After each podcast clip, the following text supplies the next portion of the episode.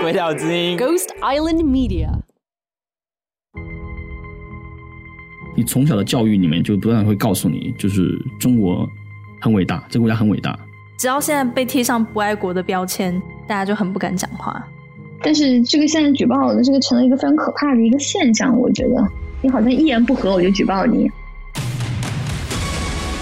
也是要跟他变的，因为你如果变得太慢，那确实就是被淘汰。那我觉得这个不管你在哪一个国家去发展，你在那个地区一定是适应它，而不是它适应你。就是去去好好的去去 follow 如果这个是我的人生在世一个准则。很多他释出的善意，随时都会收回。他只在乎一件事情：屈服。你要彻彻底底的屈服。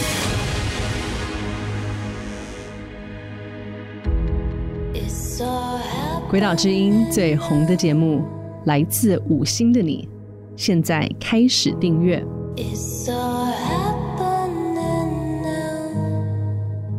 我认为我自己是一个很爱国的人。但是我爱国的方式，并不是一种我要去相信一切。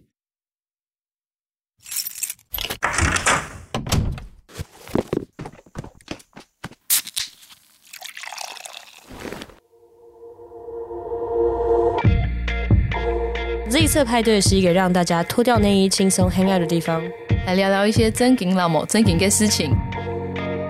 我是绿党前秘书长 Zokim，A.K.A. Z 教授。我是绿党秘书长 Zoe 金奇律师，A.K.A. 立委落选人。我们都是落选人。欢迎来到我们的 Green Party Z 色派对。阿晴，我们今天来聊什么好呢？之前是有一个新闻，那个鸡排妹的事件。他们在讲说，就是反正就是物化女性啊。那时候是谁啊？孙德荣吗？是吗？其实我忘记孙德荣是谁了，不重要。我只知道他好像蛮有名的，应该就是一个演艺圈的前辈那一类的吧。孙协志跟孙德荣到底有关系的吗？没有，他可能都姓孙而已。五六不能亡是不是？他们那时候好像说了一句什么，连黄腔都不能看，那观众要看什么？对对对，就是鸡排妹的新闻。在大家听到这一集的时候，这个新闻应该过有点久，但大家应该稍微记得，就是鸡排妹在某一个尾牙场，然后她说她被性骚扰的事件。那后来因为又扯到了不同的艺人，就越滚越大。那这时候，诶，应该是个演艺圈的前辈孙德荣就说了刚刚那一句，就是如果连黄腔都不能开，那观众还能看什么？我们今天要讲的是物化。物化有很多的层次，但我们先要定义一下，到底什么是物化？快点掉一下书袋，对面的，请问什么是物化？请你定义。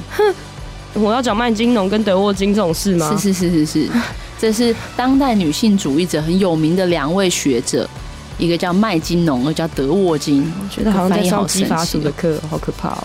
好，就是不但是把女人当做物品，而且它是。把女人当做可以满足异性恋男性欲望的物品，它是可以满足你的性欲望的物品，叫做物化。那孙德荣他说，他之前也被指控说他性骚扰空干王，所以他觉得说，OK 啊，我也是被这样子就是指控啊，所以我完全的了解翁立友的你 we could 啊，对，就是这种这种感觉，我是觉得呵呵啦。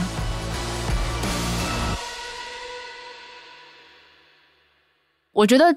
孙德荣的确有点出在这样子的事件上面一个蛮重要的事情，就是这种事情其实真的真的很难界定。那被指控性骚扰的人的确也会有一些风险，如果真的没有发生这个事情，所以他说的这个事情的确是蛮重要的。但我们回到他讲的另外一句，我觉得是我们今天的重点，就是他说连黄腔都不能开，那观众还能看什么？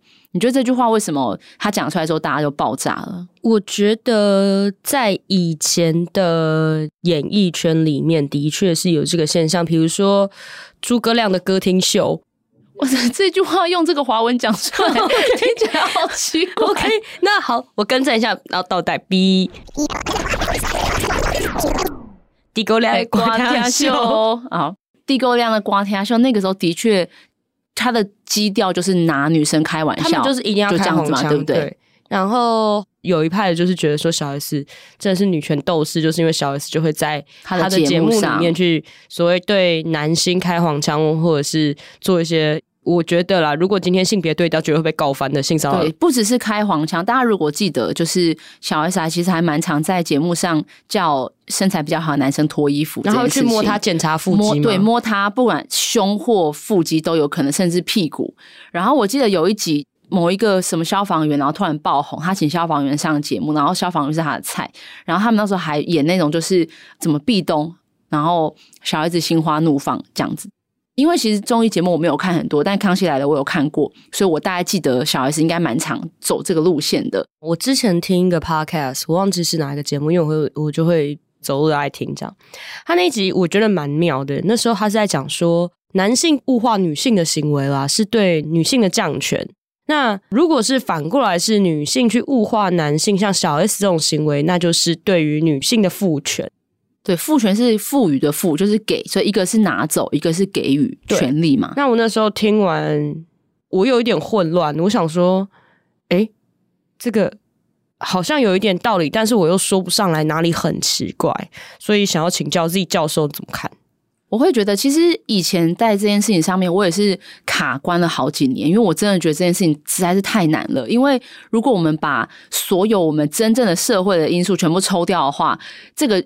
行为哦，就像我刚刚讲，小 S 对这些男艺人的行为，如果我们现在角色对调，如果小 S 是曾国城，然后被小 S 条线男艺人是嗯，就鸡排妹好了。如果是这样子，然后他在那边摸鸡排妹的 腹肌哦，还有胸部哦，然后还把他壁咚哦，大家会不会就立刻就爆炸？这件事一定很明显的，大家会觉得有问题。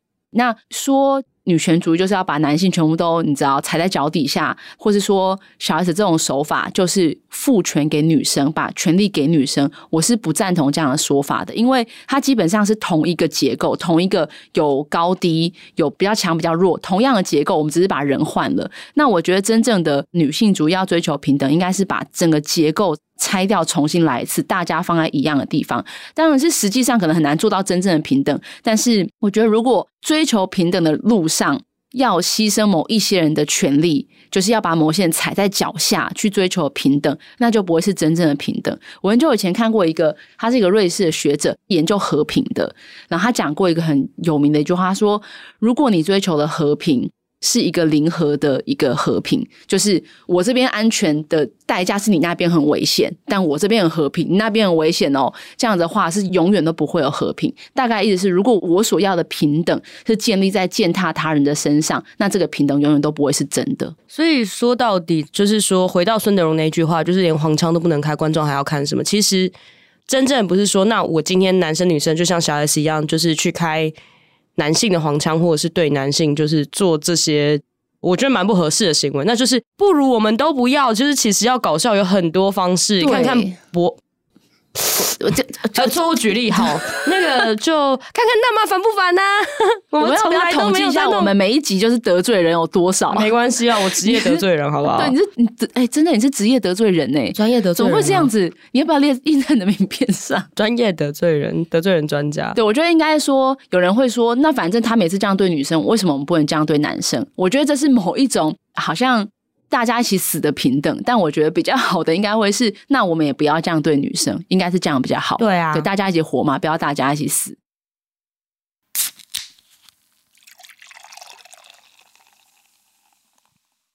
我觉得开女性黄腔这件事情被当成某一种的文化典范。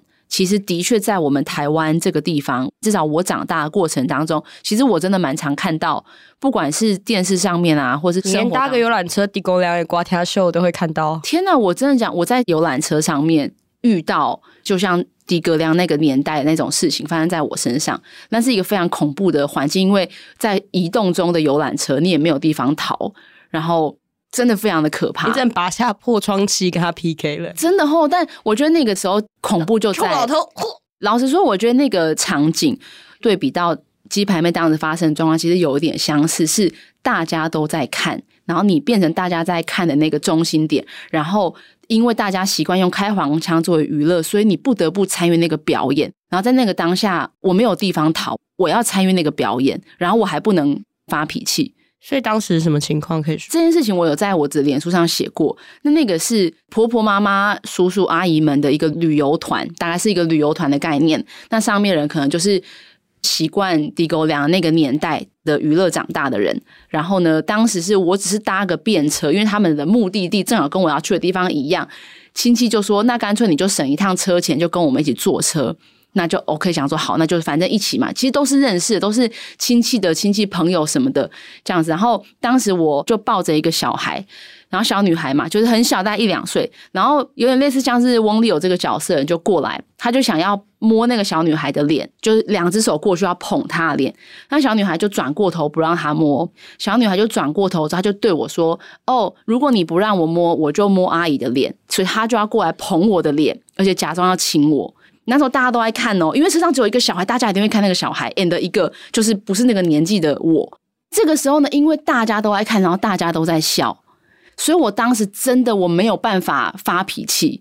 我觉得其实这件事情让我觉得最痛苦，就是大家都在看，可是没有任何人帮我。应该说没有任何人觉得这件事情是他们不觉得这是不妥的。我觉得当下或许有人觉得不舒服，但是他们也是那就笑吧，把这件事情带过。一路上，你知道这样长大，其实遇到过更严重的性骚扰，甚至更严重的性暴力。但是这件事情，老实说，对我来说，是我所有遇过的事情让我最难过的一个，就是因为大家都在看，所以我觉得那时候鸡排妹一定会觉得，那时候如果翻脸，好像有点太不识相了。出去啊、对，那你有不能走嘛？因为在那么大的威压的场合，这也是蛮可怕。就是讲到物化，就会讲到，就是之前又有一个新闻，就是北女校庆摆摊有一个那个五分钟三十块学姐陪聊。然后大家说：“哎，物化女性，物化女性。”然后那个恶男黄世修，对，我现在就说你恶男，你这个行为就是恶男。黄世修真的蛮常有恶男的行为，是不是？他说有加 S 吗？然后他四处就觉得说，他觉得他自己好好笑，他觉得他自己好好笑。就是五分钟三十块，其实这个脉络是这样子。那个时候，那个学姐陪聊那几个是他们那一届的知名的学姐。可他们不是说他们是要提供这个学术的一些，就是学、啊、呃像什么学生的生涯规划。是啊是啊，但是那些知名为什么学姐在学校是知名？那、啊、表示他是成功人士啊！你真的很懂哎、欸，是不是？如果我们现在的听众真的有人不知道为什么黄世修开那个玩笑是不妥当的，我们要怎么告诉他这不妥当在哪里？如果真的旁边人都笑了，那为什么不能开这个玩笑？这个玩笑到底哪里好笑？你觉得问他有没有加 S，然后他最后又讲了一堆。狡辩的话，那表示他也知道说，去影射这一些高中女生或这些女生有没有在做性服务是不妥当的嘛？显然你就知道这是不妥当，但是你硬要开这个玩笑去影射他。那黄世修如果不觉得这件事情不妥当，他不需要去后面解释，后面解释那么多哦，什么什么什么什么。在这个多元的地球上，有多少故事是你没听过的？Culture Shock 文化虾客主持人 Mick。身为第三文化的小孩，不仅对文化探索产生好奇心，也搜集各国文化奇葩事，并邀请来自不同国家的人现身说法，揭开更多不为人知的文化面纱。另外，节目中还有许多小支线，例如专门介绍特殊职业的颠覆你三观的工作系列，从打破你对美国华侨的迷思，到在新加坡工作的辛酸血泪，甚至也有全程英文访谈的集数，在了解文化的同时，又可以练习英文。这将会是你的 new favorite podcast。文化侠客什么都聊，什么都不奇怪。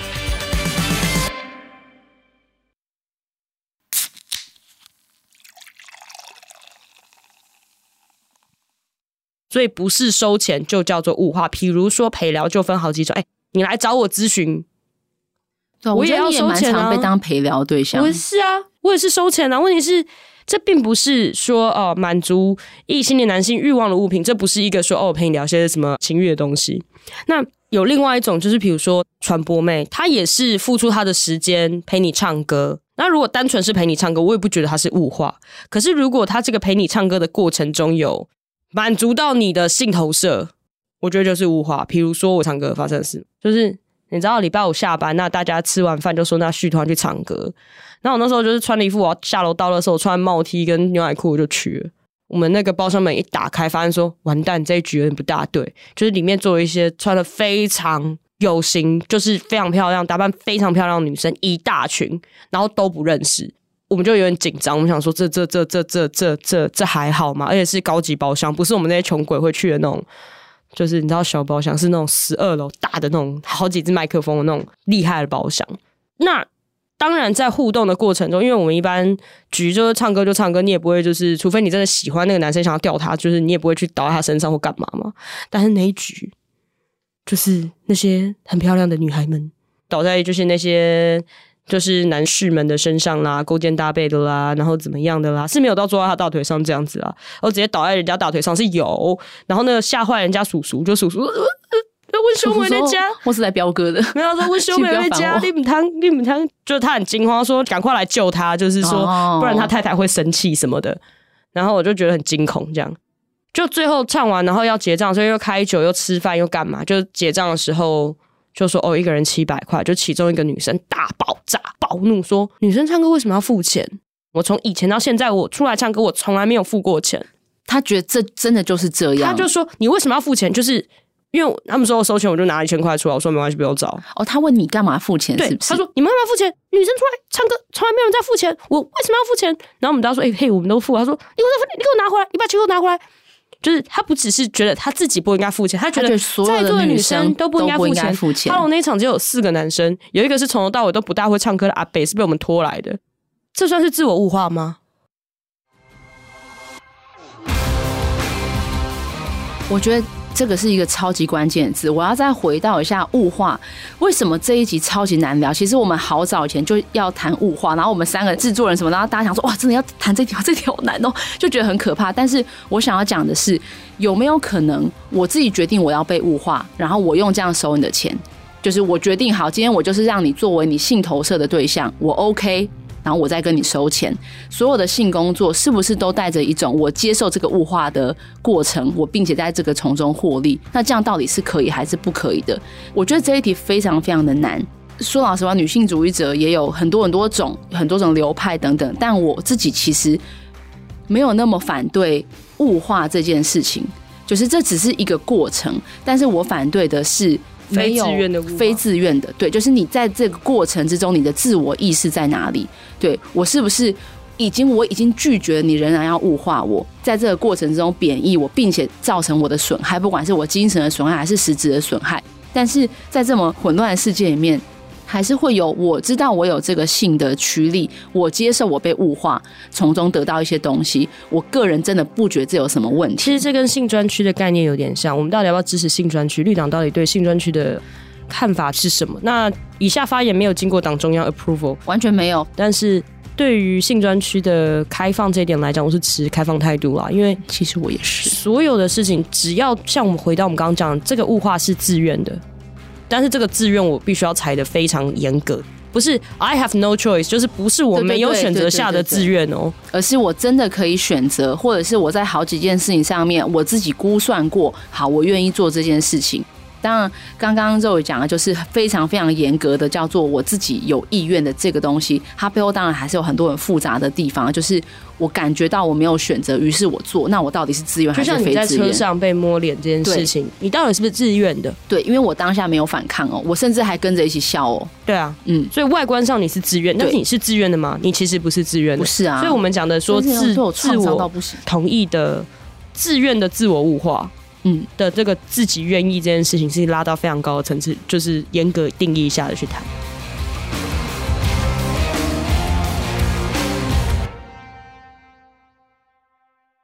我想要问一下，就是 Zoe，你在，因为你现在是律师，但你过去也在公部门啊，或者是我们一起选举过嘛？你在这个过程之中，有没有感觉到你被物化了，而且你是不喜欢的？我必须要老实讲，我比较少，因为。在之前的过程中，我的形象是比较阳刚的形象，可能不是外表长的样子，而是我讲话的方式，还有我的不知道，就是比较少。可是我记得那时候你还蛮常被叫正妹律师，不是正妹律师这件事情，我必须要讲，这是媒体很可怜的部分。我们之前常在开玩笑，就是这年头，只要你是你没有鸡鸡、长头发、会笑，就是正妹了。他怎么知道我没有鸡鸡？搞不好我有了，看不出来，我没有拿出来过嘛。啊，true true true，对不对？这一件事情，当时因为邓惠文医师跟我们一起选举，她也是当时被叫美女医师。她那时候有说，就是如果媒体叫我美女医师，那应该是我自己努力不够，让他们没有更好的东西放在我身上，他们只能用我的外表第一个来判断，那我就写美女。所以她就有点开玩笑说，那应该是我们自己的努力不够吧？别人对我们的定位那么不清楚，可能你后来就会被叫大麻律师。你记不记得一开始会被叫美女律师？你现在都被叫大麻律师。我本来就是大麻律师啊。对，但是因为一开始。大家不认识你的时候，就直接叫你美女。选举的时候比较多啦，但是因为选举的时候其实有一点弱化我大麻律师这个形象在，所以这是你在选举过程之中的一些经验。嗯，但是选举过程或怎么样，政治人物的物化其实好像也蛮严重的。比如说三一八那时候就有出林非凡跟陈伟霆的假阳具。然后就觉得很惊恐，我想说这这这这是什么东西？对，如果没有跟到这一个新闻的，其实可以找一下，就是当时有一个专门做情趣用品的公司，用了陈伟霆跟林非凡的意象做了两只，就是假洋具这样子，应该不是真的用他们的模板做的吧？因为这应该蛮难取得的，但就是用他们的形象。其实这件事情，老实说，我是最近才透过别的做政治研究人才知道，原来台湾把政治人物性化，就是用性的角度去看政治人物，是一个非常常见。但是其他国家其实并不是这样，我才有一种真的是当头棒喝，觉得诶，好像是这样子没有错诶。因为我自己在选举的过程，甚至在整个投入政治的过程之中，其实我自己知道我是会被性化的。我知道，即使我明明有很多很多很多的其他的条件，但是。在操作选举的，等于是操盘的人的身上看到的我，讲白了就是会有猪哥票，嗯、猪哥票就这样，看你漂亮就投你。嗯哼，那我一直都知道这个是，如果我选举一定会跟着我的。那我也其实有矛盾过一阵，就是我到底要不要接受？我明明知道，而且我这是我完全没有办法挡下来的。我明明知道会有这件事情，但我还要做吗？那其实我有跟一些朋友聊过，他们就说。你一定会被这样做，因为这是台湾的文化。你一定会被当成一个性化的政治人物，但是你还是有很多其他的优点，你就记得这旁边的，你还有很多很多其他的就好了。那时候觉得好吧，好像有一种不得不接受这件事情。其实像赖品妤之前有写过。他作为一个政治人物，疯狂被就是对性化，然后充满猪哥票以及对对对对对。但我觉得赖品妤他有一篇访谈讲的非常的好，他非常知道自己是被放在这个角色，然后他也非常知道他的这个界限，他自己在这里面他的自我意识的界限在哪边，跟别人要来跨过他那一条线，他很知道这个东西。所以我觉得看到他那一篇之后，我有被赋权的感觉，嗯、就是好，如果。一定会有这样的事情发生。我们要怎么样去在里面去建立我自己的规则，我自己的 boundary？我有多少我愿意跟你拿来交换，有多少是我不愿意的？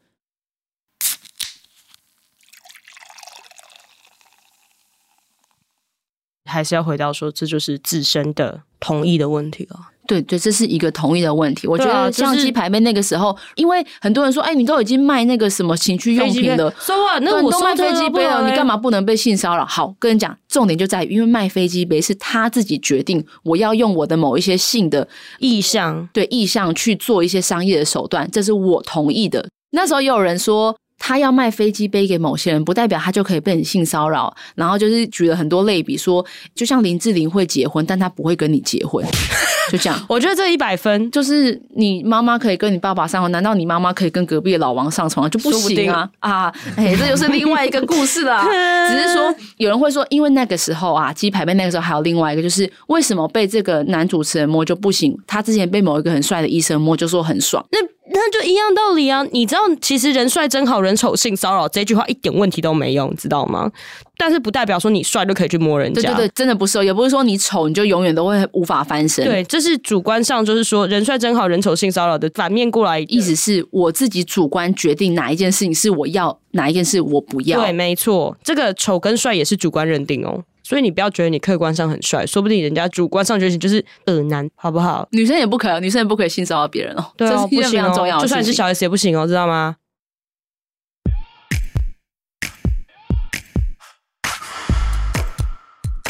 好啦，那今天聊的这一题呢，其实是最希望大家可以开始去思考，我们身边真的是已经根深蒂固的这种物化的不平等的这些东西，它是从什么地方来的？如果你碰到，或者你不小心成为让别人不舒服的这个人的时候，你可以怎么样重新思考这件事情？老实说，这个世界上非常的复杂，三不时人生就会犯错，犯错的时候其实也没关系，你就道歉跟学习就好。那下次不要再做一样的事情，对，或者是你受到不良的对待，你当下就算没有办法去反抗，或者是像鸡排妹说的，这样子的勇敢是有代价的。如果你没有办法付出这个代价，也没有关系。被性骚扰真的不是你的问题，这样子，那就希望大家可以更有力气去面对这个乱七八糟的世界吧。那我们今天 party 就到这边。